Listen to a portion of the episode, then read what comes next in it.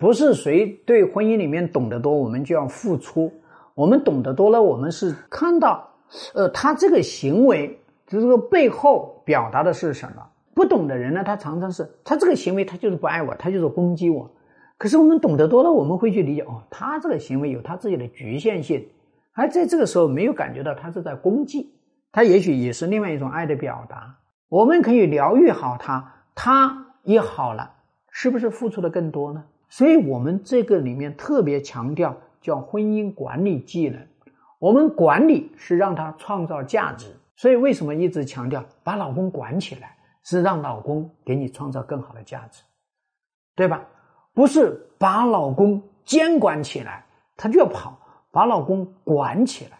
理顺之间的这个关系，理顺之间的闷气，这样的话呢，大家才能好啊，对吧？还有一个谁？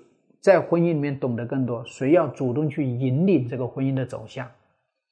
你不去引领，谁管这个婚姻呢？大家都不管，只能换人来管呗，对吧？大家都没有这个管理这个意识，那只能引发婚姻战争。一旦第三者进入了，好了，以前从来都不关注婚姻的人，他必须得要关注啊；从来都不思考老公老婆的这个感受的，他这个时候必须要来呀。所以我经常跟大家讲呢，婚姻里面出现了婚外情，不要觉得天塌下来，要觉得天终于要放晴了，因为以前都是混沌的，以前都是乌云密布的，只是大家呢叫做呢啊忽略，因为都是低着头嘛。现在终于有第三方介入了，我们一看头，哎呦，天哪，这个早就乌云密布嘛，这个才是关键，所以要把。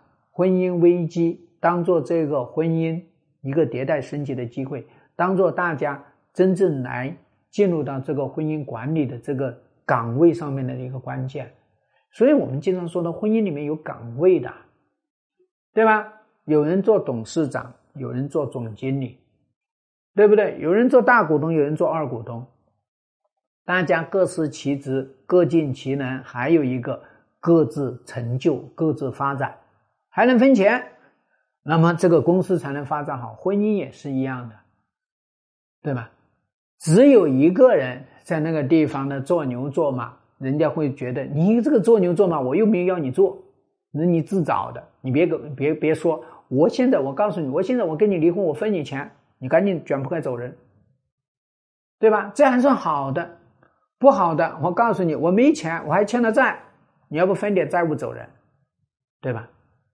所以大家知道呢，婚姻就是一家公司，只有两个员工，只有两个老板，啊，所以说既是员工又是老板，既是老板又是员工，这个产品就叫做爱的体验。